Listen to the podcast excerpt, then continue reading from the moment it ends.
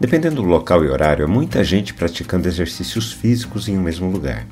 Se você estiver caminhando ou correndo, precisa estar atento a essas pessoas para desviar delas. É interessante como algumas pessoas evitam desviar das outras, continuando o seu caminho e forçando os outros a se desviar. Mantenha-se no caminho enquanto caminhamos por aqui, está bem? Vamos caminhar juntos? A religião é uma das formas favoritas do pecado se manifestar em nosso mundo.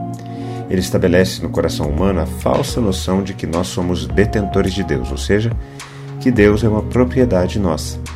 Falamos em nome de Deus e decidimos em nome de Deus, porém, muitas dessas falas e decisões são contrárias ao que Jesus nos ensinou sobre Deus. A história nos deixou registrados, por exemplo, eventos como as Cruzadas e as Inquisições, onde se matava em nome de Deus. As consequências foram terríveis. Milhares de pessoas se afastaram de Deus por causa dessa falsa ideia de Deus apresentada pelos religiosos. Depois Jesus começou a falar-lhes por parábola. Um homem plantou uma vinha, pôs uma cerca em volta dela, construiu um lagar, edificou uma torre e arrendou a vinha a uns lavradores. Depois ausentou-se do país. No tempo da colheita, mandou um servo para que recebesse dos lavradores a sua parte dos frutos da vinha. Mas os lavradores o agarraram, espancaram e o despacharam de mãos vazias. De novo, enviou-lhes outro servo, e eles bateram na cabeça dele e o insultaram. Mandou ainda outro servo, e a este mataram. Muitos outros lhes enviou, dos quais espancaram uns e mataram outros. Restava-lhe ainda um, o seu filho amado. Por fim, mandou o filho, pensando: O meu filho eles respeitarão. Mas os tais lavradores disseram entre si: Este é o herdeiro, venham, vamos matá-lo e a herança será nossa. E agarrando o filho, Mataram-no e o lançaram fora da vinha. Que fará, pois, o dono da vinha?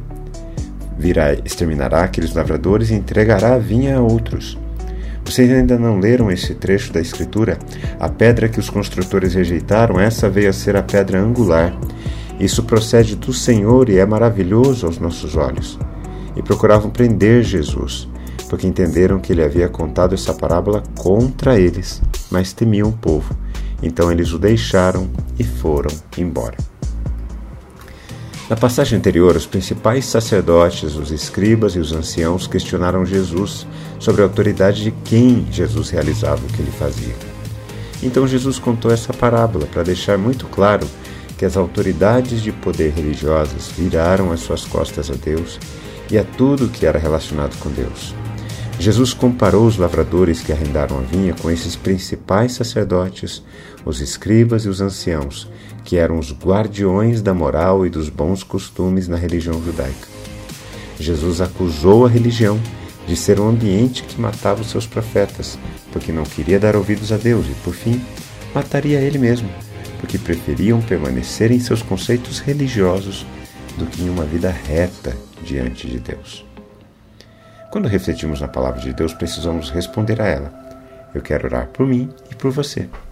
Bondoso Pai, percebemos que muitas vezes cometemos atitudes contrárias à Sua vontade, praticando mais a religiosidade do que um relacionamento saudável contigo.